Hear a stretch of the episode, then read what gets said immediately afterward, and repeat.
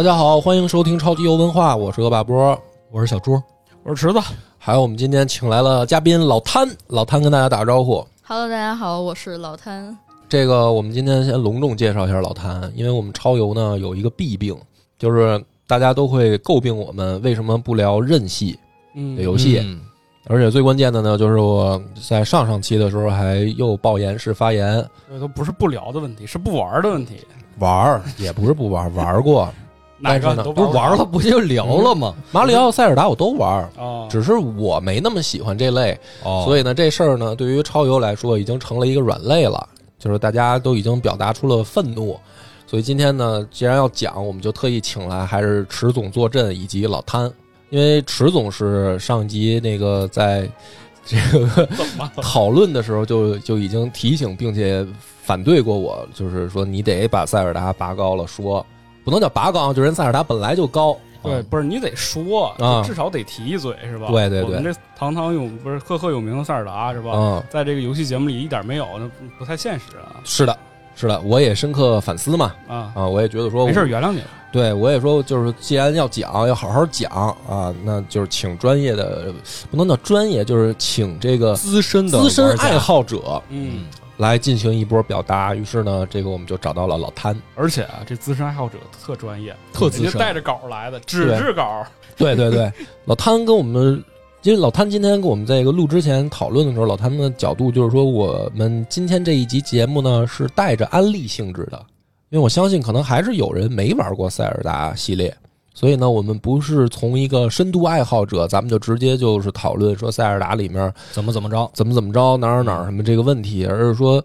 就是这个等于给听众啊调的低，稍微是放开放度高一点，门槛低一些。就是说，假如说您一代塞尔达都没玩过，也可以听这一集。而且呢，老潘是从这个角度给大家讲讲，就是说为什么这游戏有那么多人喜欢它，嗯，那么好玩儿，哎，就怎么回事儿？也许听了以后，你可能就萌生了试试的念头，就爱上了。哎，可能就是这个角度，对吧？来吧，老汤跟我们说说你的这个入坑经历呗。我的入坑经历其实还挺简单的，因为应该跟国内的很多玩家一样，一开始玩的都是缩小帽。然后嗯我因为小学的时候就有一个非常奇特的经历，我们班有一个同学，他就有一台那个 GBA，嗯，然后他当时他的游戏机里就有那个缩小帽。我们他答应跟我们玩的那个理由就是你需要帮我们来作弊。啊，考试时候作弊，然后谁帮哦我作弊的多，然后就把那个机子借给谁玩然后我刚好就承接了这个作弊大王的这个这个任务，然后他又把机子给我玩了。刚好你是给他传小条是吗？不他有一个就是你们知道，就是小学课桌不是有一个面儿吗？你敲上面是 A，然后旁边是哦 B，、底摩斯简易摩斯电码懂懂懂懂，拍一下那怎么又聊到作弊了？没事儿没事儿，挺好的。然后就老帮他作弊，他就把他那机子借我了，里边就是缩小猫。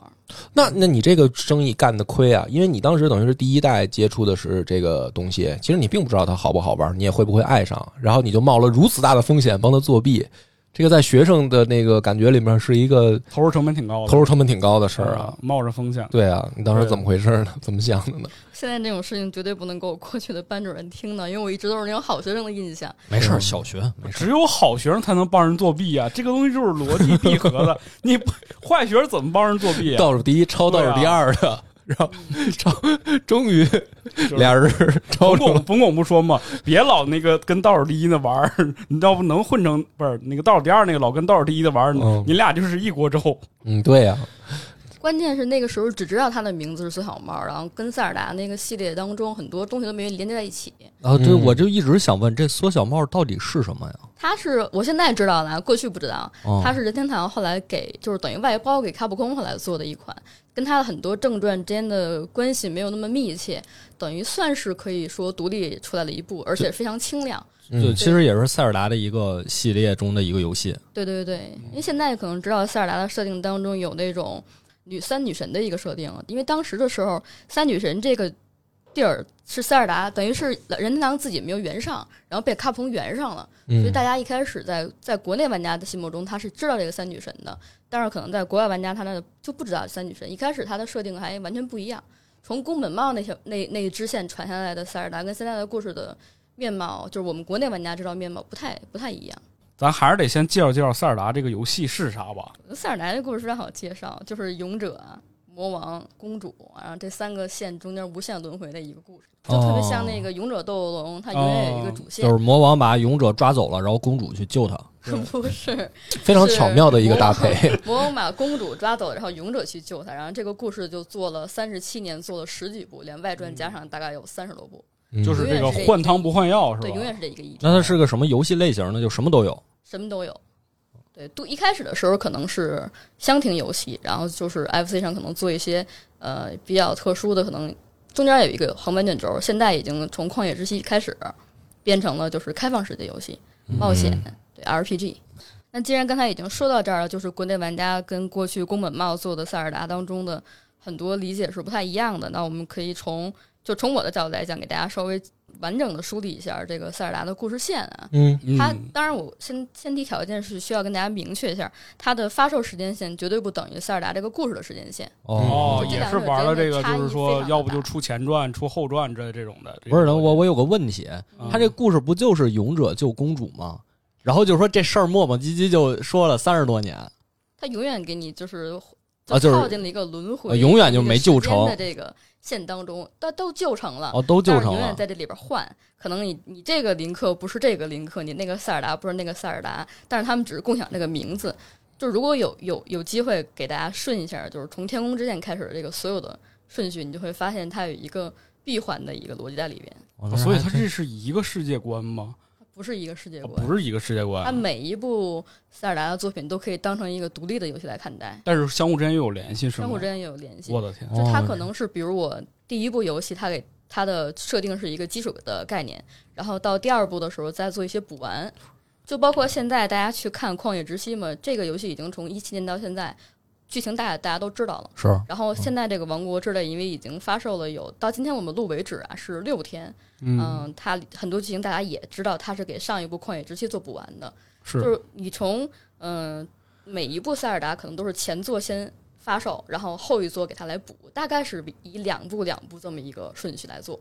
但是它可能因为你登录的机型不一样，比如这个游戏是登录在 GBA 上，然后下一个是 Game Boy Color 上，你可能就没有玩到。比如因为我是嗯、有一个断档的，所有塞尔达当中我唯一没有玩到的作品是呃 V 上的那个。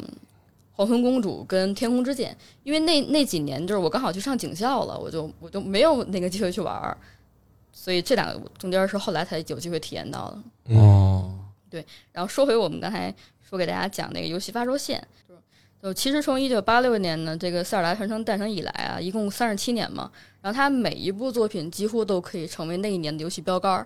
然后他有一个特别特别骚的操作，因为他知道自己卖的好，所以他就每一次都选择在一年当中的十一月跟十二月进行发售。然后前面的作品可能说我这一年一月份我发了一个游戏，然后努到了年底，讨论一年，说哎这就是年度游戏了，结果十二月八塞尔达出来了，对他可能一年我卖了，比如说我我一百万份儿吧，算很多了。嗯，然后年底的时候出了个塞尔达，一个月卖了两百万份儿，直接把年底游戏拿走了，因为他可能基本上都是这个路线，十一月、十二月发，宝可梦也是这样。而且这个国外的销售逻辑就是十一月、十二月是赶圣诞节，对，它是那个卖货大季，就是大家伙儿都在这个时候消费，你知道吗？它嗯，可能是顺着这个势，然后卖的也多，这不给其他厂商身质量还好，面子呀，这个就是打你，哎，嗯 那可是任天堂啊！然后我们今天加上《王国之泪》这部作品之后，然后现在塞尔达整个的游戏当中，一共有五部拿到了，就近乎是全全媒体评价的满分，法米通的满分四十分。嗯然后这几部作品分别就是《时之笛》《风之杖》《天空之剑》《旷野之息》，还有《王国之泪》。我这两天看了一个梗，我觉得特别有意思。他说，呃，就是《王国之泪》跟《旷野之息》比起来没有进步。对，因为、因为法米通满分那个《旷野之息》十分，然后《王国之泪》还是十分，哦所以没有进步是吗？没有觉得特别进步差。对，我觉得其实应该可以给到十二分或者十三分儿。我觉得塞尔达能拿十分，是因为满分就是十分。对满，分就是十分儿，就就是这个逻辑嘛。嗯，就是我们高中时候上课，老师说他能考一百二，是因为卷子只有一百二的题，就是这种道理，这么气人吗？就是这么气人。嗯嗯，就是如果我给大家出一道题啊，给在座的各位哥哥们出一道题，你别别，怎么就哥哥们了？辈儿还上来了，录个节目。您说，您说，对就是嗯，大家可以猜一下最早的那一部塞尔达，一九八六年的那个塞尔达，嗯，它大概有多大？你是说容量吗？容量？八六年啊，八六年，八六年的应该就几该几 K 吧？对啊，几 K 不可能，肯定是几兆或者是几兆有之类的。八六年，八六年应该不到，一兆。就那我印象就是黄色那种卡带嘛，嗯，那种卡带就几百 K 吧，一百一十二 K，一百一十二，对，嗯而且它那个游戏嗯已经有了一个相当完整的世界观。一百一十二 K，我然后对能那种讲明白一个事儿。最早那个游戏的诞生，你可以把它理解成今天一个护航游戏，嗯，就是当时任天堂要推 FFC 的，呸，绕嘴了。现在也是护航游戏。嗯，像这个。其实这一代我们很多人接触塞尔达的那个《旷野之息》，就是因为它 NS 发售，然后嗯同步出的就是塞尔达《旷野之息》嘛。哦，就是那个 NS 给塞尔达护航。对对，是你说这个有道理。很有道理。对本来我们还想着说，可能《王国之泪》也没准给新一代的对，航。是。的，因为这个机能实在太次了啊啊！但是还是没出，老任真弄别人呢。就关键，我们我们今天上午出来之前看了一下销量，大概是就是上一季度啊，就 Switch 还卖了一千一百四十多万台，到底是谁给他捐钱？怎么讲呢？为什么叫给他捐钱啊？你给他捐钱之后，不就他还能一直有那个利润，不再去生产新机子吗？嗯这个逻辑就跟现在那个就是 GTA 六一直没出，每次嗯大家都会问还有谁没有把它买完？对，因为这个 GTA 五一直在热销嘛，很多人觉得说你一直在卖 GTA 五，而且卖这么好，二星就没有动力生产 GTA 六。这个逻辑也是蛮诡异的，我觉得 这个怎么想的？你喜欢这个游戏，你就不要买它。就经过市场哦所以检验，就就是你说的这个逻辑啊，你不要买它，它就会出新作。嗯，好吧，就是回到刚才我们讲那个，那个时候是老任出那，那个时候老任出新外设叫 FDS，然后找的宫本茂做的这个游戏。宫本茂我觉得也不用多解释吧，对不用多解释不用多解释。嗯传奇制作人，是。然后我对他其实印象最深的时候，就从我年龄上挂钩啊，我刚好就是那个黄昏公主时候，当时那个发售会一三的那个曝光，有一个非常传奇的场景，就是当时有一个大家大家好多就是觉得那一届一三没有意思，都要走了，然后突然间就是任天堂那边放了一个黄昏公主的预告片，然后全场沸腾。结果宫本茂拿着一个林克的盾跟剑，然后从那个阴影当中出来，这是我印象中我第一次见到这个传奇大神。哎之前就玩游戏，不知道长什么样，只是听过这个名儿。嗯，然后至此之后，对这个人就有了很多的，就是印象。然后包括后来去玩他做的什么大金刚啊、马里奥往前玩，哎，发现他的很多逻辑，就是你你把他所有做游的游戏逻辑，然后全部都联系在一起，发现这个人他最擅长做的就是呃用玩法驱动剧情。嗯，是的，其实直接影响了 NS，不是，也就是说任天堂的所有的游戏的这种现在的这种游戏风格嗯就是用玩法去驱动剧情。当然，这只是片面的理解了，但我觉得他的这种理念是非常重要的。嗯，所以刚才我们说它就是塞尔达所有剧情就是公主、勇者跟魔王这三个元素之后，所有的一切都是在玩法上给它做加法。嗯你嗯，可能就是一个一个一个命题作文，比如说今天一件什么什么的事儿，然后呢，你给他一个框，然后所有的一切都是往里面加的那种内容。嗯是的，但是这个我就当个恶人啊，我来提出一些这个问题。请请说。嗯，就是比如说，如果我选择一个游戏，我的意识当中是想经历一段新奇的故事的，嗯，这个潜意识里我是有这个预期的，或者说有这个诉求的。但是如果这个故事每一次就像老潘说的，就是一个呃勇者救公主的这么一个故事，那么首先对于还没有玩的人来说，可能就降低了这个预期嘛。嗯那就是你一定要在其他的所谓的玩法上要有一个更加亮眼的表现，才能真的把人抓住。要不然你故事本来就已经没有没有抓抓人的地方了，就是就你一句话就描述完了，那谁会去说我再去期待这个呢？所以你你你们就得给举出来一些它补足部分那些亮点，就玩法上真正的就玩法上你怎么着你就觉得说牛逼好，你得这么这么聊嘛，对吧跟？你说这个事儿，嗯，这个事儿就是任天堂的仁慈，no，哦就是如果他剧情都做的特别牛逼的情况下，哦你让你让 SE，你让这些什么什么顽皮狗去怎么活呀？嗯。啊，你要想这个事情啊。对，所以你你们 你们老是回答这种问题的时候啊，这么回答就会忽略了一些还没有接触过系列的人的感受。就是说，对，就是波哥，对，就比如说啊，你就你你就把我想象成我根本就没碰过塞尔达的人、嗯啊，你总得告诉我，就是说我要花几百块钱入手它，我除了预期它的剧情之外，我可能会感受到什么牛逼之处，我才花这几百块钱，觉得值。对，觉得值，就是你这是最基础的一点。你你每次都是我们去去试图安利别人游戏的时候的一个基础，就是比如说我跟小朱说，哎，你得玩这个，这游戏哪哪哪牛逼，啊，那你不能反过来说说，像刚才池总这个，就是说，你你要是玩这游戏，它唯一的一个不就是给别人留饭，就是因为它就还只是故事没给你好好讲，但是其他的牛逼，它就你就反过来它是没有安利效果的，明白？对吧？他，你觉得他这个问题你应该怎么回答？我觉得也挺好回答的。就是如果我我们把现在所有人的时间啊都调到八零年代那个时候，哦，嗯我就这一条，就是让你可以买塞尔达的游戏，嗯因嗯为就是第一代塞尔达游戏是一个历史上第一个可以有存档的游戏。嗯。哦。我的意思就是这，你得说这么一点出来，然后大家这个具体了，大家就具体的理解了，就是哦，为什么它牛逼？塞，尔达能存档，啊，是吧？你得这但是它绵延到现在来讲，它存档这个事儿已经不重要了嘛？就它现在依然畅销，能够安利给别人的点，我觉得你觉得应该还是少。再说一个呗，对，现在就是就是拿咱就拿最新这个《王国之泪》举例子，你说这个发售刚六天，你有点难为他了。上一代，你比如说上一代《荒野荒之息》吧，嗯，旷野之息，我觉得比较吸引人的点，一个一个，当然从我来讲啊，我跟大家角度不太一样，因为我从头一直玩到尾，就是从最早最早一步。那如果是一个新玩家的话，我觉得，因为你让他摁头玩，说说这好玩，你玩不玩这个，他大概率不会玩。我觉得很多方方面就是一个全方面的感受，因为他可能在所有的点上都做到了我认为的是极致，包括是啊音乐或者说画面，然后一些玩法。我觉得它就是给大家一个全方位的一个一个，就是我今天如果说跟大家去安利《旷野之息》的话，我不能说为你我给你摁头安利，它就是好玩儿，这个完全没有意义。我肯定是跟大家讲，就是这个游戏从从它的各种思路来讲，比如说像它的音乐啊、美术，包括是玩法，一些开放世界的那个呃设计，应该是已经做到了我能想象到的极致。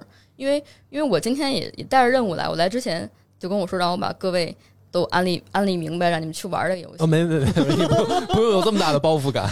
嗯，我我所以，我想了半天，我应该怎么去讲？因为大家其实都是有游戏基础的人，包括听我们那个超游的人，应该也有一点游戏基础。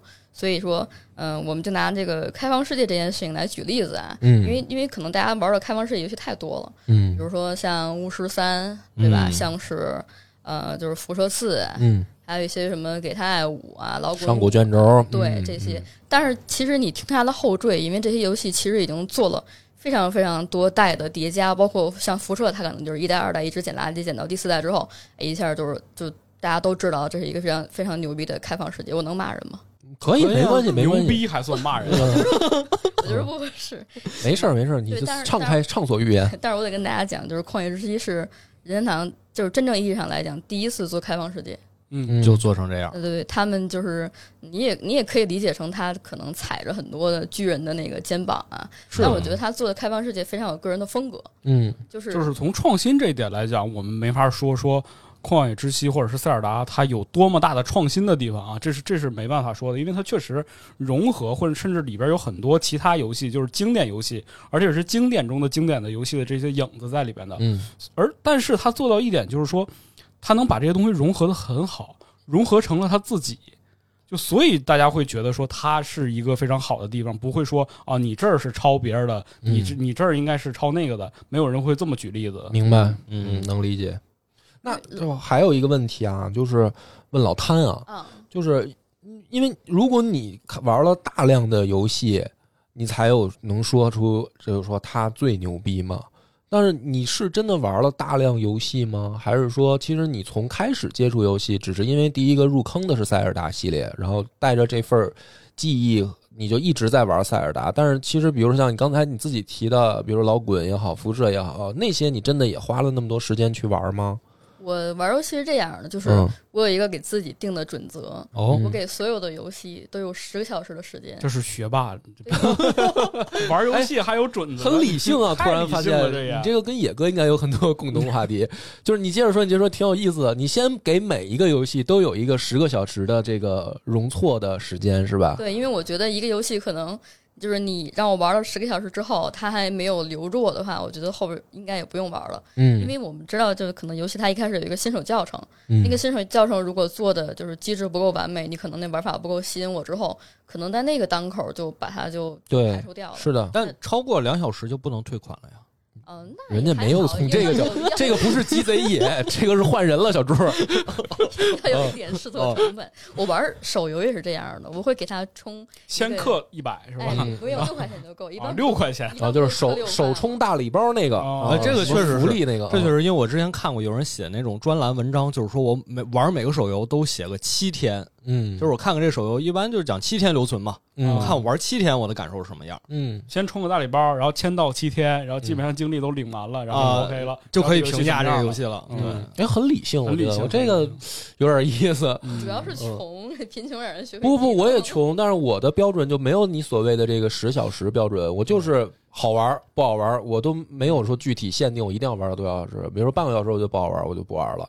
有的可能我说十个小时不好玩，但是没有像你这样说定一个标准，就是我我有自己的标准。对这这个是挺挺挺挺哎，挺独独特的。说回来，就是你玩塞尔达是到一个什么时间段，你是觉得这游戏牛逼的？就是因为你前面都是十个小时嘛，你塞尔达肯定不是十个小时就觉得、哦才才觉得这游戏好玩吧？如果是旷野之息的话，除了之前那些就是媒体对它的好评宣发之后，我应该嗯就是玩了它的就是初始之岛，呃，可能之前也是初始台地初始台地。就嗯，玩完那个之后，我已经就是确定说这个游戏可以一直往下玩了。哦那前几座呢？除了旷野之息之外的呢？因为它其实这一部是呃开放世界第一代嘛，那之前的箱庭式的游戏呢？嗯，众神的三角力量可能就是对我印象比较深，因为它就是我，因为我本身特别喜欢箱庭这个这个游戏模式，哦，嗯对，然后它里边很多，就你能在一个很微缩的场景当中，把这个里边能用的一切的玩法，然后包括一些可能配的画面跟一些就是武器啊装备，能做的特别的呃完美，特别的完整，你就其实可以就把我留住了就。嗯然嗯后嗯其实除了众神的三将力量之后，我可能也比较喜欢就是。呃，不可思议的果实，我可能特别喜欢的老那个塞尔达作品，其实都不是呃老人自己做的。哦嗯哎，就这一代一代的话，就您说这两代，它玩法之间有变化吗？有的，有的。有什么具体的变化刚才？讲的就是，嗯、第一代就是我们当然中间也扯回来啊，我们一开始讲的就是初代塞尔达，它还是一个就是一个就典型的一个冒险游戏，一个平面嘛，然后我的人物当当在当中移动，对吧？我通过移动场景然后来完成任务，最终去救到公主，这是一个非常典型的当年的玩的那个模式，包括什么勇者斗恶龙都是那样做的。然后等到第二代的时候，就叫做呃，就你对 忘了说了，就是一开始的初代塞尔达游戏还不叫塞尔达传说，叫做海拉鲁幻想塞尔达传说，嗯那，是一个副标题。是对，然后第二代的时候呢，就是叫做呃塞尔达传说林克的冒险。嗯对，这是唯一一个就是拿林克这个名字来命名的塞尔达游戏。这也是唯一一个不会让人产生歧义的版本啊！嗯因为现在所有人都觉得 主角是塞尔达吗？对，因为我一直给给林克的就是外号，在我这儿叫做哑巴新郎。嗯嗯就他他永远就是去救救自己有好感的姑娘，然后但是不会去跟她表白，我就觉得是一个非常就恶意的一个包括在这个什么游戏里也不说话嘛，只能哼歌。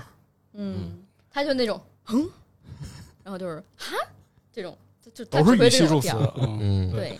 然后包括就是你可能有那爬山的时候会一边掉汗一边有那种喘气儿，对喘气儿的声儿，嗯他就所以，那你真的在玩的时候有带入到林克吗？就是因为从由开放世界来讲，也有很多游戏说，我尽量避免让主角更多的去自我表达，是因为每一个人去玩的时候，可能带入的是自己，这是一类。那你比如说，有的呢是你可以自己捏人，嗯就是你捏成自己的样子，然后。增增强我的沉浸感嘛。我就是士官长，对吧？他捏的就我就尽量照我自己捏，对吧？我就是这个，比如说赛博朋克里的这个角色 V，那我就照自己捏，呃，所以这是一类。那还有一类呢，你比如说像巫师杰洛特很具体，嗯他的表达很具体，但是林克这个呢，就会有一种，他既没让你自己捏人儿，因为每一代都是林克，嗯对吧？但是他又不给你过多林克的表达，就林克具体他的表达是什么，他又不过多的给你，这个就是让我也觉得玩的时候会有点奇怪的地方。我跟你说，这个点我确实想过，嗯。就是很多人在看小说的时候会有会有跟玩塞尔达一样的体验，嗯，就是说这个人物是确定的，但是他没有在你脑海中有一个固定的声音，啊，所以说你在看这个故事的时候，你其实会有一种就是我在体验这个故事，嗯。但我又知道那个人不是我，但同时我又跟他经历了一切这种感觉，就是但他非常好玩。但是就有点呃，你人格分裂就就是不不不是，咱不用负面词啊，哦就是说我我我就我只是说我自己就会有点拧巴，啊，是就是因为你比如说我玩杰洛特，那我就知道杰洛特不是我，他是一，比如说他是一个大师，他是一猎魔大师，然后我就想知道杰洛特的故事，他自己在想什么，他曾经发生过什么，然后他去跟耶奈法呀也好，怎么互动啊，怎么这些，这是杰洛特，对吧？那我玩 V 的时候，除了这个名字是 V 的，从人捏它到穿什么，到我用什么枪什么的，全是我自己的选择，我就是 V，只是 V 在用我的嘴表达，因为它每一个话它也可以有选项嘛，对吧？你是骂人家，你还是这个客气点、礼貌点儿，它都是对，它就是它这个是有选项的，所以它这个就是说，在我的感觉里是比较顺逻辑，就是比如我要扮演我自己，它所有后面的逻辑都是按照你扮演自己来去往下做。那如果你不是扮演自己，你是扮演某一个特定角色，那就所有的逻辑都是按照这个特定角色的故事在给你做，只是看你喜不喜欢这个角色。嗯，对吧？但是林克呢，就有点怪，他又没有让我扮演我自己，然后他这个角色又没有过多表达，就是这个是一种就是在逻辑上来讲有点拧巴的一种状态。因为基本上啊，很多的这个塞尔达的故事都是呃林克本身的故事啊，我这也带塞尔达开始，嗯就是林克的故事都是从别人的嘴里说出来的。嗯就他很像，我说他很像读书的原因，就是因为就这个人啊，我本身我看书是如果是一个 POV 视角的人，嗯我就是这个主角，嗯我在经历这一切嘛。但是我其实没有主角的记忆，嗯，所以我所有的信息都是通过这个世界这些碎片化的，包括每个人物的对话告诉我的。嗯这个就很像看书嘛。你就回想一下你自己看书的时候，你有代入感吗？其实是有的，是有的，肯定是有在这个。过程当中，你是一，而且是逐渐的递增的这种感觉。到这个故事大结尾的时候，你是完全能够跟主角共情的。但但问题就是在这个里面，就是说，其实书它的虽然有 POV 视角，但是它嗯会有心理活动描写嘛，就是它可能嘴上没有说跟人去互动的时候表达出来，但是小说一定是有心理活动描写的，比如说某某当然更有了。嗯刚才不都说了吗？嗯啊，这是吗？是吧？我觉得你可以这么理解，就是你说巫师三嘛，杰洛特，嗯其实巫师一里边，杰洛特刚出现的时候跟林克状态一样，也是一个失忆的状态，然后被人家从凯尔莫罕外边捡到了，等于嗯他跟后续就是回到他自己的据点那边的很多人对话，也是在找自己记忆的一个过程。然后林克大多数在塞尔达当中出现的时候，一般也都是一个没有设定的人，可能嗯在就是。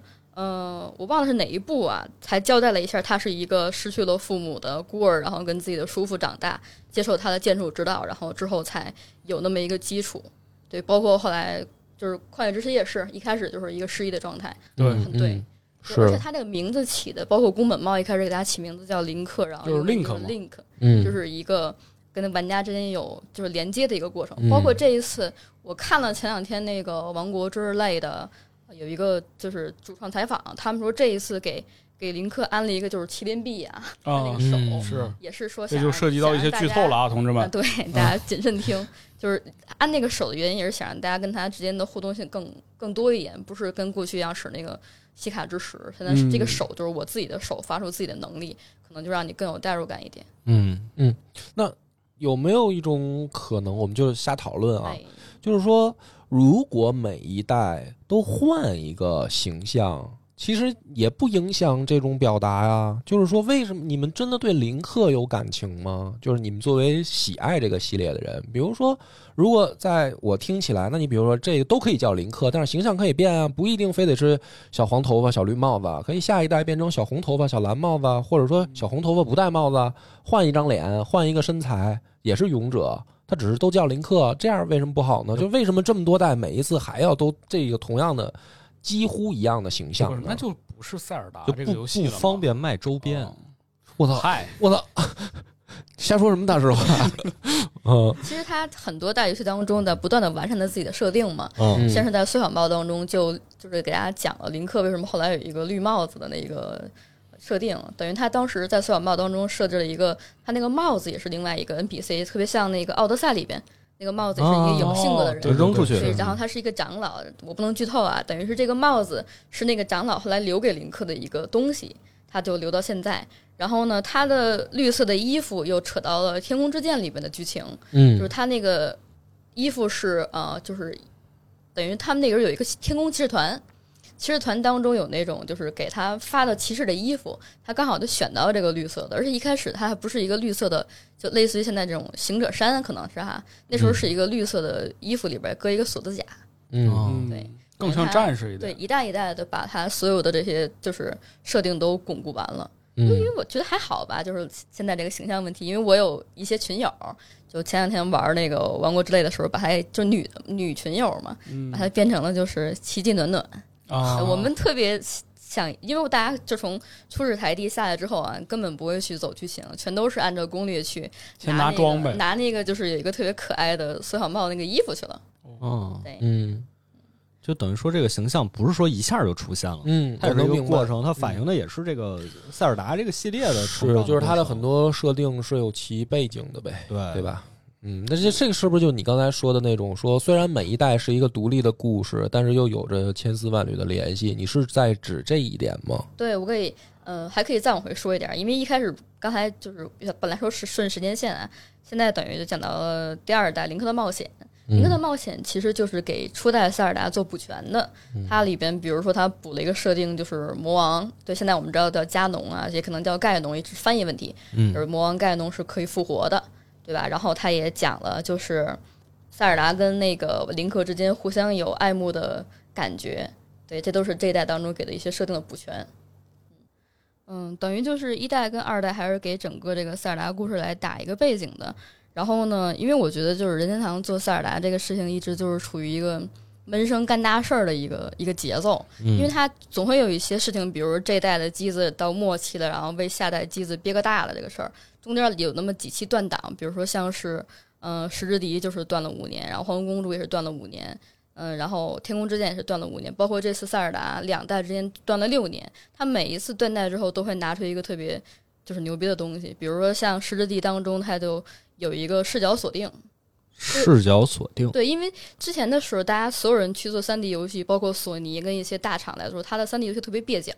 嗯，我们现在可能玩《生化危机》，你会发现有一个四十五度角往下去瞄，它包括初代的那些，嗯、就是《生化危机》，它可能一开始也没有，就我们说拿拿枪去瞄那个系统，就是给你一个锁定就完了，嗯但他就特别特别别扭，你的人跟你的视角不是在一起平衡的，就像看那个监控摄像头的那个感觉。对对对，是然后是但是它从十日一开始，它做了一个视角锁定的设定，然后我们才有了，就是你可以去，比如拨摇杆这边、这边、那边，然后有一个配合的一个机制。嗯，哦你的意思就是说，像很多游戏，包括动作游戏，都在借鉴的是右摇杆点下去锁定敌人的这个设定，其实是从塞尔达十之敌开始的最明显的应该是怪猎，啊。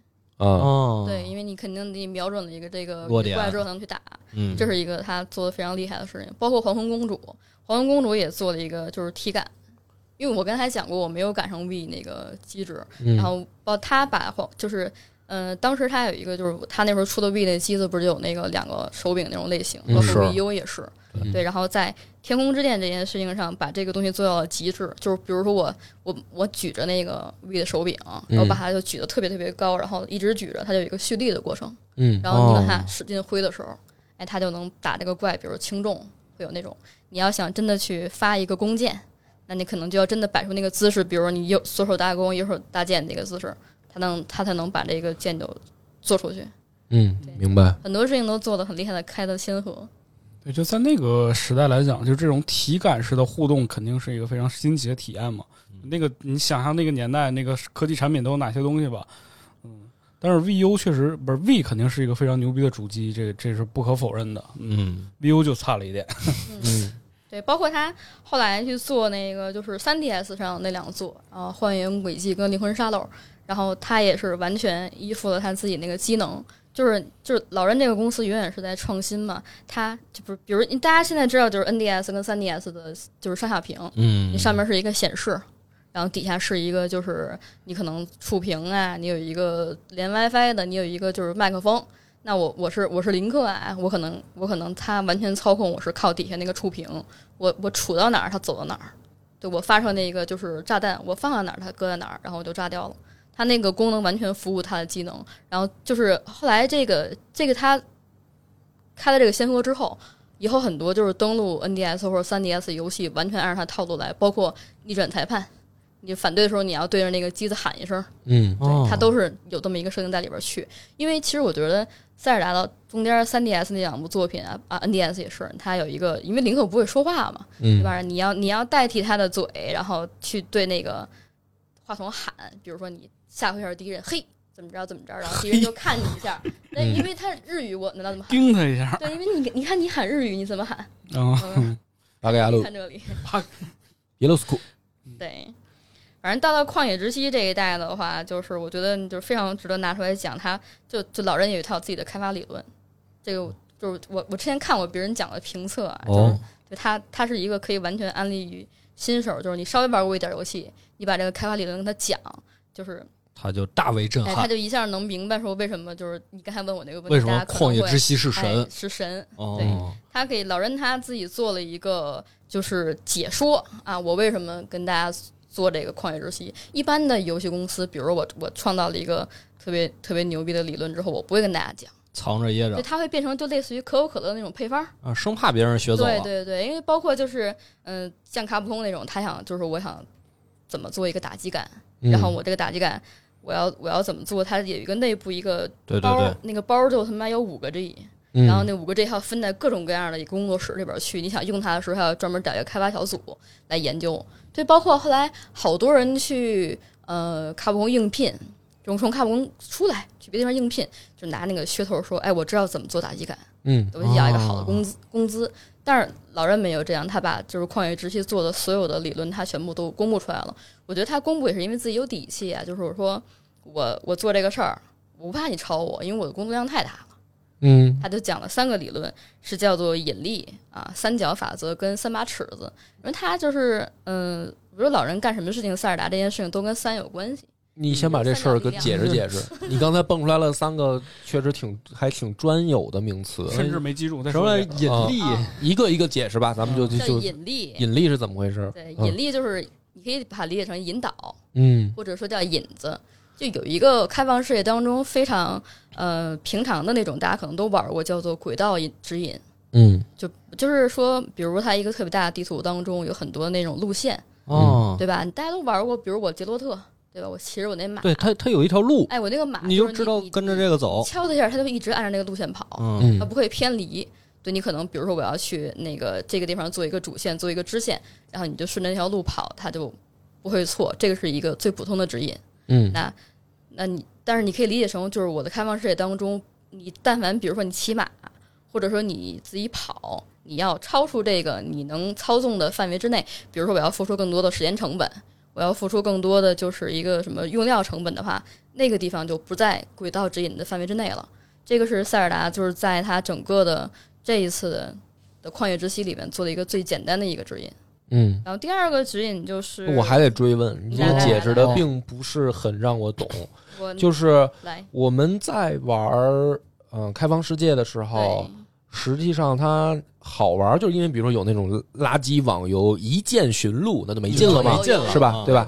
没劲吧很多人？觉得有劲啊，呃它，不是开放世界这种我就不怕得罪了，好吧？如果是如果是玩这种就是垃圾夜游，呃，那也没事，不挣他的钱，就是垃圾夜游一键寻路，这个是我们觉得它没劲的地方。嗯那我玩开放世界呢，就是因为我希望去异世界探索。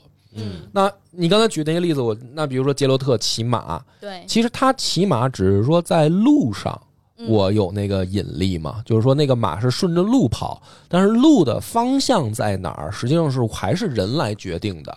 而不是说我只要摁着这个加速马的跑，它就会跑到一个终点，对吧？比如说我的终点在东北方向，嗯，就我想去东北方向，那么不论我现在马头冲哪儿，我只要摁着加速都会跑到那儿，那这就没没劲了。其实跟那个对吧自动寻路这就跟自动记录没区别了。所以那个那个好玩，就是说，如果比如说你的码头冲西北，你也摁着这个加速，它就是一路按照引力就奔西北去了。但是可能跟你的目的地根本就不相反，就嗯根本就不一样。所以你必须还是要去自己决定的。这个我觉得是你刚才解释那个引力，但塞尔达这个问题就在于说，呃，它的那个目的地的方向并不是这样啊。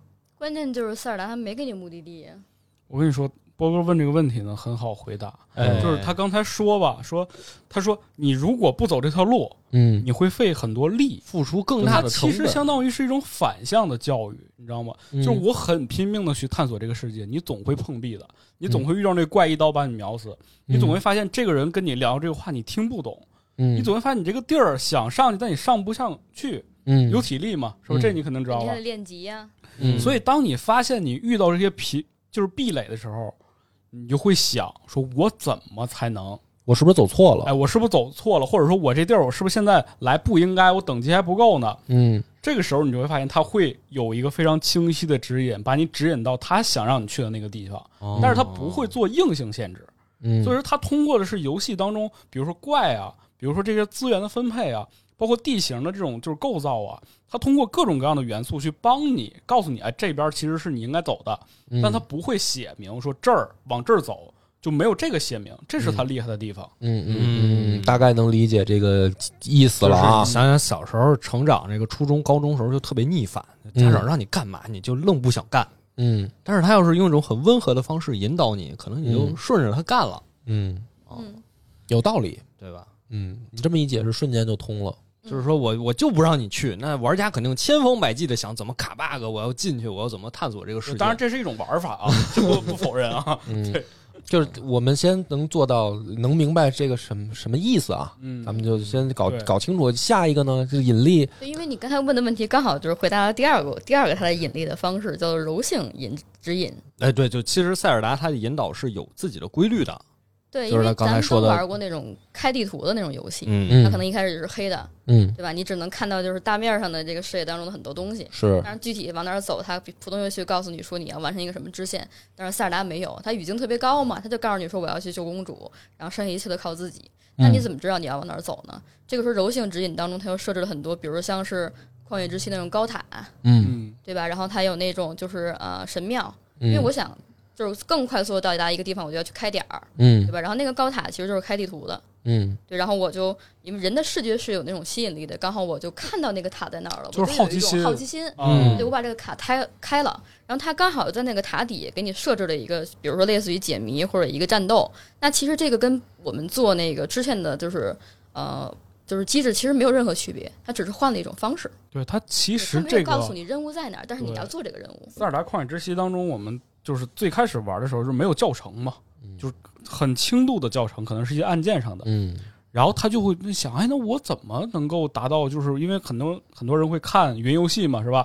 那个人那么厉害，那个招是怎么用出来的嗯？OK，你通过这种好奇心的指引，你会到达一个神庙的地方。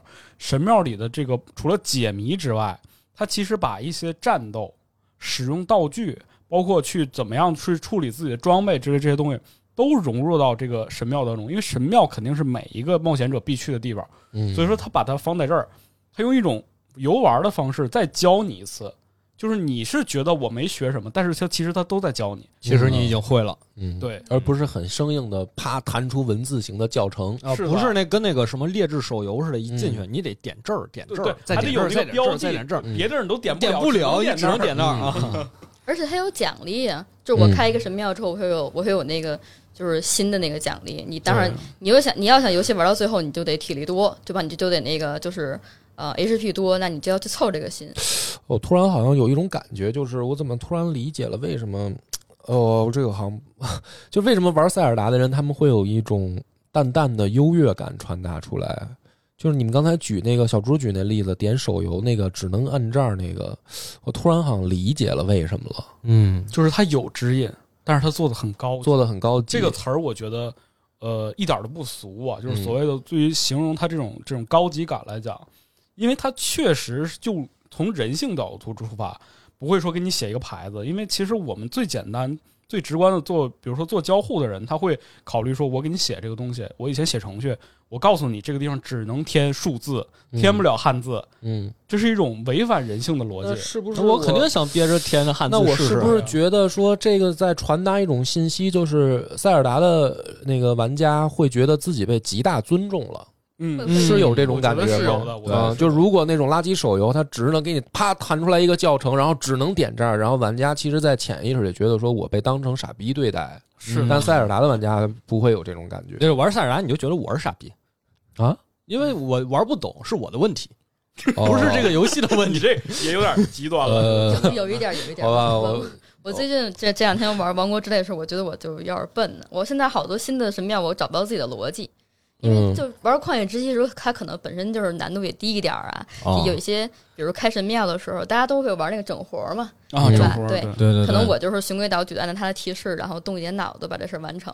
那有的人，比如说像体感的部分，他就真的把他那个 Switch 的整个就是翻过来了。他通过那种模式，就大家要大每个人有每个人过关的那种方式，嗯，就包括去开塔。那我可能就是把所有的怪都打死了，对吧？循规蹈矩。但他可能就是说他自己搭了一个梯子，然后从边上爬过去了，嗯一个怪都不打，然后他就认为自己特别高明，他把这个卡开了，开了就。嗯哦，就这真的不是夸张，啊因为我虽然没有玩这个最新一座，但是我云了好久，嗯。我在 B 站云了好多视频，那视频的标题格式都一样，嗯，就是用这个视频来竞选弱智吧吧主，什什么意思？你给我解释解释，什么叫竞选弱智吧吧主？就是因为他在塞尔达里玩出的操作呀特别弱智，嗯。我就是那种，但是还能过去。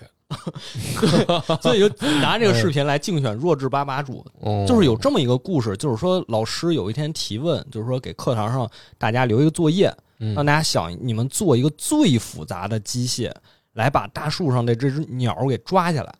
嗯能想出怎么复杂怎么来的，这个复杂到让你觉得这是一个弱智机械，世界上没人这么干的，绝对是最聪明的学生。嗯，你再给我解释解释，我都被你绕进去了。对对等会儿老师出了一个题，啊，树上有只鸟，你做一个机器把鸟抓下来，抓出来，然后如果这个学生做了一个最最最最弱智、没人这么做的机器，他反而是最聪明的，那怎么叫这个最复杂的，最复最复杂最复杂，就跟好多人玩塞尔达，比如说这个机关可能很简单，嗯，因为最新作你能把很多材料拼起来嘛，嗯比如说拼出一个帆船，嗯拼成一个挂钩，你就能挂有绳索，你就挂直接荡过去了。嗯但是好多人看这个材料，他就琢磨呀，这么多材料，我得全用上啊。嗯这个应用题，这题不可能出一个无用条件，我得把它全都用上。于嗯是做了一个特别复杂的机械，啊最后还没过去。我给你讲个例子，很嗯，简单，一加一为什么等于二？就这个事儿为什么需要证明？为什么需要就是证明？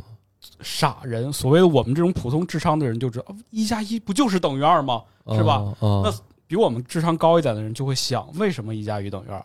比他们更厉害的人，就是要用数学计算去把它模拟出来，为什么一加一等于二？这个就涉及到整个人类世界或者是人类文明的根基问题了。我拔到这么高吗？咱们直接就 有点吓唬人了，这个 那那倒也没有啊就是，我就是说这意思嘛，就是其实当你发现你的思维被它这个游戏打开的时候，你可以想到各种各样的方法，但同时你又能过关的时候，嗯哦，这种独属于你的过关方法，它就给你带来一种一种全新的体快乐验。。对，嗯就我靠，原来我这样是可以的，我被这个游戏认同了，嗯嗯，就一瞬间我就觉得特别开心。哦，懂懂懂懂懂，这我这这其实实在听听人家这解释，小猪，你那没事儿，你我我不想知道你那答案我给你举一个最了。更简单的例子啊，啊，比如说他这放了两个钩子，三块板儿，嗯其实用一个钩儿一块板儿就能过去，啊为什么放这么多？嗯其实就是他照顾所有的玩家，你万一把那板儿掉了怎么办？你还有一块板儿可以补上，那个钩子掉了怎么办？你还可以补，还可以补上。那你嗯会玩的人，就是像比如像我这种普通智商的人啊，我可能就是剩下的板儿我都不用了。那嗯聪明的人，他可能就是把所有的板儿都用上，比如搭出一个就是三连环的那种，跟跟火车一样的，我我过这个轨道，嗯啊，就是那种整活的玩法。嗯而且这两天，你就是我就看 B 站的视频，我就说我就真的怀疑我的智商，所有人都是那种整活似的玩法，整活达人太太可怕了。啊，什么在高达在塞尔达里如何造一个太空电梯？太可怕了。就是你弄四个火箭，然后就跟那个万户一样，啪把火箭点出来，你就坐那个椅子飞上天了也。这也是《王国之泪》为什么我觉得它其实很多人说没进步啊，但我觉得为什么进步的原因就是在于他敢这么做。就你想象一个游戏在本身已经是开放世界，并且在旷野之息的时候就已经开放到一定程度了，就是我们觉得这个事儿已经无所不能的时候，他又给你加了一个，就是说你可以造东西。嗯嗯剧情已经开放，就是整个这个任务线已经开放到如此程度，它让你造东西，你就想象一下，它这个世界做的有多么的严谨，多么的严丝合缝，逻辑上是多么的自洽，嗯，就它能把这个东西拔到这个程度，嗯。然后同时，它又能给给你新的体验，就是从装备上，从这个动作打斗上，就是包括它整体的这种画面上，就是很多新的这种视觉奇迹出现。就所以它为什么厉害，就是因为它不断的挑战自己，然后把别人觉得不可能的东西变成可能了。嗯我跟你说，这个事儿非常冒险，因为我们一开始就是所有人在玩游戏都是这个逻辑，最装最牛逼的装备一定是最后才获得，嗯他一开始就给了你最厉害的东西，嗯，非常自信。就现在所有人，我们过去就打怪就是拿个刀杵杵杵杵杵，给它杵死就完了。嗯现在就是上来之后拼各种各样的光剑、火烧，你现在完全就是可以靠你手里边所有的素材已经去可以推到魔王那儿去了。但是为什么没有人这么干？就是因为它有太多太多东西你还没有玩到。我不着急，公主爱救不救，魔王爱打不打。嗯我先把我自己能玩的所有一切都玩了，哎，我先爽了再说。尤其我摆在那儿，常常玩常新，对对吧？我今天进去就是一个思路，明天进去还是一个思路。这极致的开放就是这样做的。哦，我懂。引力我们介绍完了，下一个嗯刚才说的，我我我，你还别说，我还挺对这挺感兴趣的，就是是吧？宫本茂的这个目的达到了，对啊，对啊，我我啊。我想学学习一下，然后引力，然后下面来下一个。什么来的，对，然后刚才讲的柔性指导啊，然后嗯就灯塔指导，我们跟他一样的逻辑，就是还是那种刚才特别拔高的那个点儿。我嗯。觉得老人做游戏，你特别细的、特别抠的、特别细。老任啊，不是老人啊，老别骂人啊！嗯，你们身为北京人说话不会出溜嘴吗？我说我读老任特费劲我是我是东北人，啊，对对没事儿没事儿，不重要，咱们不要纠结于这些，怎么回事儿？这题跑的都有点意外。没有没有，接着说啊。我就说他做游戏特别特别细，嗯到什么份儿上？刚才说灯塔，就是你看到所有的东西，就是你你的视视觉就聚焦在那儿了。嗯他把灯塔往往小了做，比如比灯比那个就是塔更小一点的是那个山，嗯对吧？比山更小一点的是怪物的那个屋子，嗯对吧？你白天看这东西特别明显，晚上又有火，比如天上掉了一个流星，你就觉得特别好奇，掉什么东西，你就去追。所以他把一切的就是引导做得特别柔性，让你去发自己内心的说，我想去看这个东西怎么办。就是好奇。哎，对。嗯嗯然后这个时候就他他做了一个就是比这个柔性跟等于说跟柔性引导这件事情配合的一个事儿吧，就叫做呃三角法则。三角法则，对，嗯嗯看你可以看到，就是旷野之息很多它里面的场景都是三角形的，你嗯看石头啊，包括那个驿站的那个房顶然后山什么全都是三角的。嗯，因为我们就是我不知道你们有没有人学过美术啊？哎美术当中有一个有一个法则叫黄金三角，嗯就是你你看我们看东西就是点线面，那想构成一个面就是三角形是最简单的。比如我呃为什么不用黄金四角啊？你四角形你能想到什么东西呢？比如我们玩游戏来讲，你看到的最多的四角，除了就是那种客系的，是一个方块儿，对立方体，你可能去了之后就很神秘的那种东西，一般都是门儿。就我的世界嘛，对啊，也 也可以这么理解吧。但是但是门儿后边有什么东西啊？一般嗯不就是恐怖游戏吗？嗯对吧？你可能哦门儿一开，然后咵给你一个什么什么就是僵尸之类的给你扑倒了。那老任啊，老任老任里边是没有这个逻辑的，他还是比较偏就是快乐呀、子贡啊这种类型，他不会给你做的就是让你可能有这种惊吓感。那为什么是什么？你这三角法则三？角形是你遮盖面积最小的一个一个那什么，一个就是怎么讲画面吧。哦透过一个三角看另外一个三角，哦，对你永远能看到这个就是犹抱琵琶半半半遮面的那个那个镜头。对我我前面那个驿站后边是一座山，那你的这个刚好又是我那个三角法则的意思就是从视觉上对总是让你看到又能看到更多，对。而不是说把信息掩盖住，这个就叫三角法则。我给你举个例子，比如我的面前是你，嗯对吧？我就很明确的知道你长什么样子。嗯，那比如我在我在你你跟我之间，然后隔一道屏风，你只露出半拉脸，那我会不会就去猜你另外半张脸长什么样子？嗯，那也就是说，不光是视觉上的，它的这个理，这是一个理论，就是它所有的设计要遵循这个理论，是吗？是这意思吗？对对对哦可以，看看大多数游戏都是这样的。什么就是马里奥当中也有很多，但马里奥是主要它的地方应用的，比如就是可能跟城市比较多，嗯，它它就没有太多的这种三角理论。OK 当中一般都是这种，继续，我大概我我在理解了啊，我都想到了更具体的事儿了。什么？待会儿我，待会儿你你介绍完第三个，我说 我说一下我我这啊、我说一下我都你让我联想到什么？你继续那个，这是第二个法那个原理是吧？第二个秘秘秘，籍第二个三你可以这么理解。啊，然后第三个是什么？第三个就是三把尺子，三把尺子对，这个又是怎么回事儿就尺子就是最简单，三维空间嘛，对量地图，啊可以？理成量地图嘛。量地图那为什么是三把尺子？就是高度呢？三个维度，长宽高嘛，哦，长宽高是吗？不是啊，不不是啊对对，啊，到底是是什么？？距离感，距离感是感。密度感，一个是时间感。就是因为那那个旷野之息跟呃王国之泪，它都是同一个地图嘛，只不过现在就是变得更立体了。嗯，当时做这个地图的时候，他们选用的地图原型是京都，嗯，对，然后大家算过它的等比例是十一倍小的京都，哦。嗯等于就是也有人是是原封不动的吗？那多少肯定也改了一点因为它因为那些山河湖泊你不能塞进去，那是那是，对吧？它可能比如说我在这个呃，我举例子啊，比如说海拉鲁那个王国的城堡，它可能就是清水寺，嗯对吧？我从我我从我去玩的地方，然后到清水寺要怎么走？嗯他的当当时真的有人去实地的演演示过，就是我从哪个路线怎么去，呃，就是清水寺玩它最近，大家可能就按照比如说我我的这个密度。对吧？我想要怎么绕过去这个线路，然后嗯做了一个尺子的那种量度，然然后就想，哎，我怎么在里面设置我这个山峰啊，设置我这些驿站？它有一个就是，嗯，类似于就是我想让你怎么玩，它能最最顺着我这个逻辑走的那个那个线。嗯，嗯三把尺子，你再说一遍那个 密度、时间距离、时间，哦，密度、距离、时间哦，你理解一下，比如我们时间来讲啊，嗯这个更好理解。比如我我们去玩嘛，就在京都这儿玩，你要做一个攻略。嗯我玩三天，我玩四天。我第一天去，比如那个小鹿公园，我第二天去清水寺，我第三天可能晚上我去吃什么海鲜，对吧？那我在哪个地方花哪个时间最多？哎，嗯这个是也是计算的。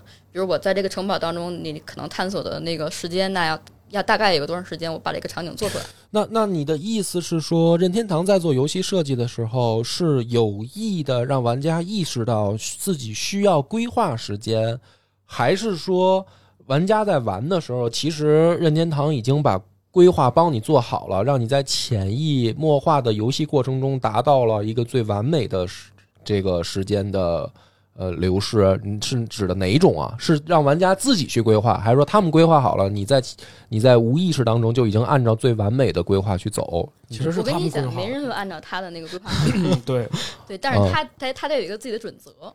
我我觉得他可能是一套自己的逻辑。它是就像咒语一样的东西吧，就是它嗯给你设计好之后，其实你在里边走着走着，你发现你就是按照他的那个方法去走，就是或者嗯说你接触到的东西和接收信息的那个密度，嗯就是他给你的，他给你，你觉得你在不断探索，其实这都都是他给你的，都是他引导好的哦。嗯从第一条开始一直到现在，其实你没发现，就是他讲的是一个事儿吗？嗯就是说他他用他完美无缺的设计，嗯把引导了你这一切的路线。变成了你觉得你自己在做，其实是他在告告诉你你该怎么做。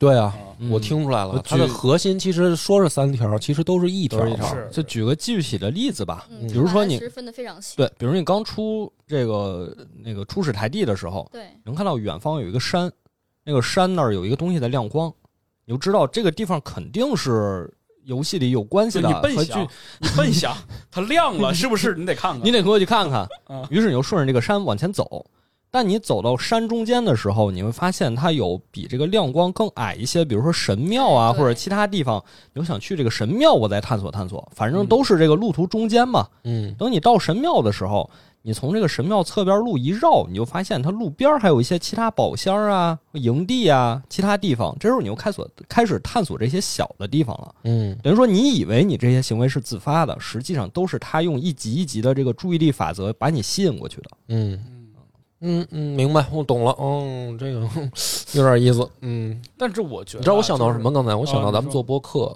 嗯啊，我以为我在本能的按照我的意愿做，其实我也受了评论区的影响。但是我就想说什么我说这种事儿其实，就它它拆解之后，你会发现哦，好没意思，呃，这个魔法好像消失了，嗯嗯是这种感觉。但事实上，就当你了解这一切之后，你发现你再进入到那个世界，你还是就是你还是你，嗯，你还是很局限，你还是能够体会到那个快乐。嗯就是其实人就是这样的，人嗯人应该就是认识到一个自我的局限性。嗯就你的那点快乐，你的那点多巴胺的分泌，其实就是这么点儿这么来的。哦，因为他把那个内容填充的足够满。比比如，我就喜欢做烹饪，对吧？我就去里边找材料做烹饪，嗯我可能就要做一个海拉鲁道道路上最厉害的厨师。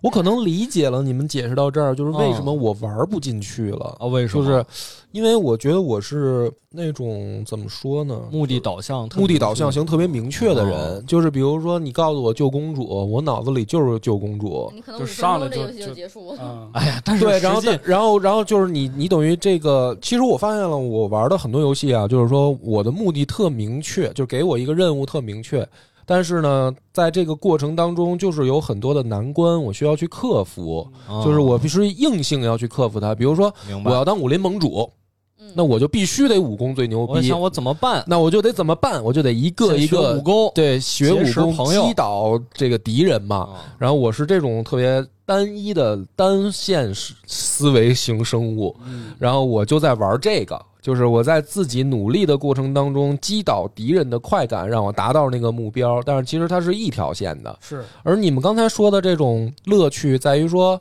嗯、目标就在那儿，但是它会让你引导到去发现这个世界的其他乐趣上，然后它能够潜移默化让你把目标进行转移。但是如果对于我这种人来说，不是救公主吗？那我就是救公主啊！我干嘛要去看那山头？那你确那个实不适神庙合，因为塞尔达玩家全都是我不是说那个在质疑他，我是说我只是理解了为什么我玩不进去嘛。就那比如那比如说，嗯就让你救公主，你就三颗心，你要打不过那个魔王怎么办啊？你会再出来练级吗？因为这游戏没有级可练，打不过他就会认为这游戏没意思。不打了。是这样子的吗？但我们可能就会想辙呀，因为他可能在游戏当中设置了很多可以让我自己增长 HP 的一些地方，比如我探索神庙，对我多探索四个，我就可以多一个。我跟你说，波哥这个这种人是他是玩魂类游戏的，啊，那没办法，他觉着三颗心太多了，你知道吗？我挨 BOSS 一刀死不很正常吗？对啊，他说的确实是我心里刚才想的。BOSS 一刀打死我，不是正常设定吗？对我们不是给普通观众来安利塞尔达的吗？所以这个事儿是这样，其实就是你你在这个海拉鲁这个大陆上啊，嗯其实我个人就是让我就是一瞬间，我觉得这游戏真有意思那个点啊，嗯你刚才不也说了吗？说大概什么玩十个小时理论吗？我是就是在玩儿，嗯，但我玩的时候，我突然有一瞬间，我给你举个最有意思的例子，就是我昨天刚刚碰到的，我在这个大陆上溜达，嗯我就发现一个山底下有一个小石像，嗯哦，啊石像旁边有有有一个就是一个木架子，嗯把它框在那儿了。嗯然后之后这个木架子四面啊都通风的啊，什么都没有啊，嗯他就搁那儿待着。然后这地儿下着大雪，嗯我就瞅这个石像，因为你玩家本能你就知道这肯定是个什么东西嘛，它不能、啊是啊，对，就神就什么东西放在这儿了嘛。嗯我就想啊，这是个啥呢？身边什么都没有啊，一个大山上啊，嗯啥都没有。我就瞅它，但我就觉得这肯定得有点事儿。嗯这周边都是山嘛，那看半天也没有什么想法嘛，那我就继续爬山呗。我就往上爬，我就发现了几个木板儿。嗯我忽然就想到，我说他那架子上面那么空，咱要不给他遮个雪吧？嗯你你觉得是是个无意义的想法，我就把这做了，搭了两木板，叭给他雪遮上了。我就我就说，哎，我说你好好的吧，在这待着，我就走了。我刚要转身，呀呀，这一猜就是就是你非常觉得这个地方哦，我我我做了一个事情，但是他是给你回报的。你觉得你无意义做了一个事情，他是给你回报的，你明白吗？嗯，就是我懂你你的意思。你在路边看到一个小石圈儿，嗯一圈石头，然后中间缺了一个，你就想把它填满。你填满之后，他就给你回报。你在高山上，你觉得那个山那么高，我一定要想要上去。你爬上去之后，发现那儿有块石头，嗯那它捡起来，来，他会给你回报的。就是他完全的理解说，这个玩家他对于这个世界的探索，他想走那些所有的路线当中。那些不合常理的地方，他总想试一试的那个感觉。我懂了，我懂了，我就是玩儿意思，嗯，就是玩儿。嗯，对，波哥就是我要救公主，然后大部分玩家其实都是啊，我懂这个游戏难道还要救公主 吗？我跟你说，这就像啊，就是说那个进商场买东西，哦，我这种傻逼大直男呢，就是我今儿买双鞋，我就直奔柜台交钱走人。这中间我看到再多什么东西跟我无关，除了美女之外，对吧？美女都不看，没时间，我得回家，我得刷游戏呢，还得啊就是没时间。但是这这媳妇儿都不是，哎，我今天要这个买一什么东西，让我进去我就逛，哎，这个这个我也得逛点儿，那我也得吃点儿，哎，这我看看，然后哎，甚至他会逛到我我为什么要来这商场来的？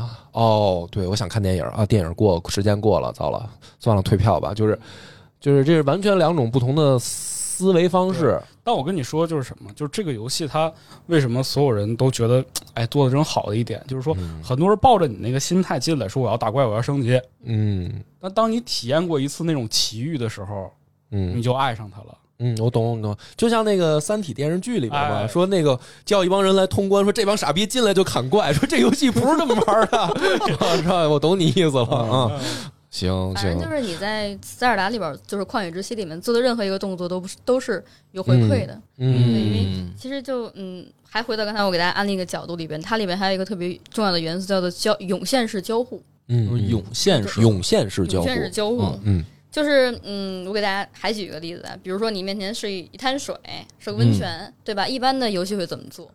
就比如说我前一阵玩对马岛，那我就是脱了，我进去泡一下，然后给我加个 buff 就完了。哦，嗯当然，在塞尔达当中，如果你刚好手里有一颗蛋，你把它扔进去，哎，变成温泉蛋，它会有这样一个，就是你做的任何一个动作，它有回馈，就包括我们就是路边看个狐狸，你把它打死，就有一块普通肉；你要打死一个狼，就有高级肉。嗯对吧，鸟儿也是，哦普通鸟就是一个鸡腿儿，然后你打一个大的鸟，给你一个鸡。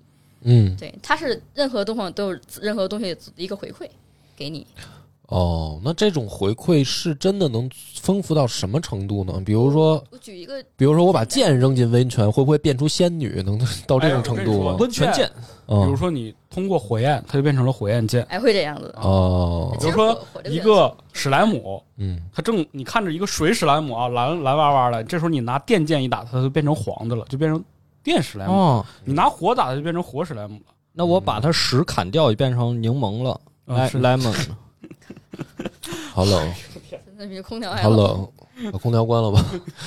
没事，继续继续继续。就单说火这个元素来讲，比如我们一般就是火是干嘛使的？照亮，嗯把一个火箭造成伤害，嗯对吧？但是塞尔达当中，它对火的这种刻画其实还挺多的。比如我可以，就它有打火石这么一个东西，对，打火石。嗯对，打火石一个打火石加一个木棍儿木木捆吧，然后你拿你的武器敲一下，它就能升起火来了。火把一个小篝火，嗯，对，嗯然后你比如你刚好有个锅，对吧？你就然后可以拿它做烹饪。嗯然后呢，嗯，你也可以就是你，比如说你拿那个火箭去射树上的苹果，它掉下来会变成一个烤苹果苹果。嗯对它，所以它回馈的事情特别多。嗯，比如说我还我拿那个火，我去点一个冰块儿，那冰块儿旁边刚好还有一个冰块儿，它就会连那个冰块儿一块儿都化了。它把所有的一切做得特别特别特别合理。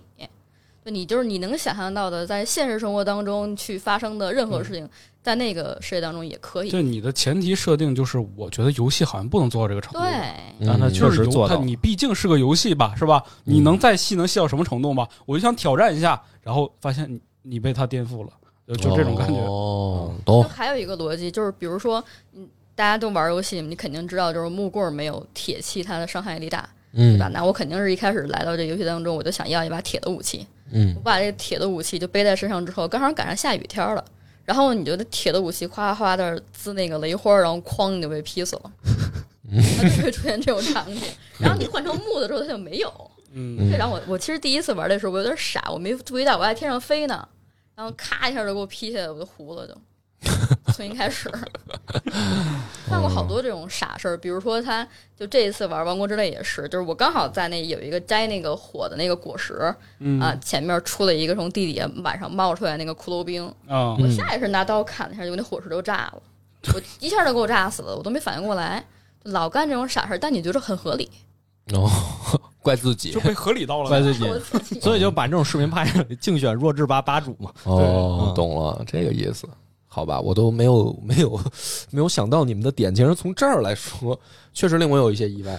你我我现在会替你们俩有个担心啊，就是说你们这一集录完了，担不担心在评论里面出现一种人说你们俩讲的根本就不是最牛逼很之处，正常，肯定有很正常。我觉得这这种我觉得太正常了。你们的安利完全不到位。我我告诉你们应该我来给你们安利是吧啊，我跟你们说应该怎么怎么样。你觉得牛逼，你就在评论区里头留言是吧？啊你这个大家伙觉得好的就给他点赞，嗯然后把最牛逼的那种安利方式顶到最开头，嗯是吧？然后下一期波哥可以把这个都读出来。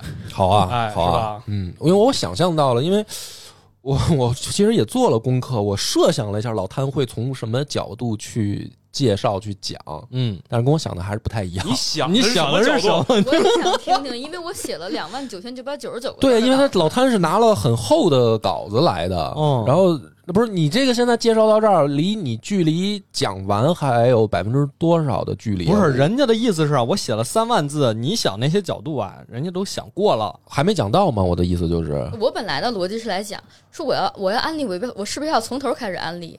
但是现在大家可能更感兴趣的还是后时代的两部作品因。对为其实对对大家不会玩以前，你能玩到的东西就那几座，那前面包括你说他，我那个觉得这样嘛，就是说，因为这个咱们毕竟是播客节目，这个已经聊了一个多小时了。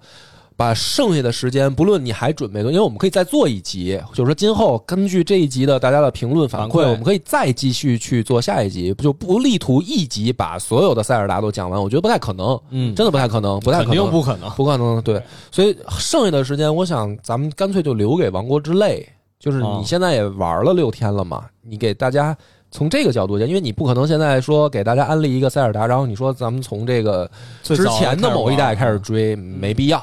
就是现在既然刚出了《王国之泪》，然后还没玩的人，是就安利一下《王国之泪》吧，把时间留给他。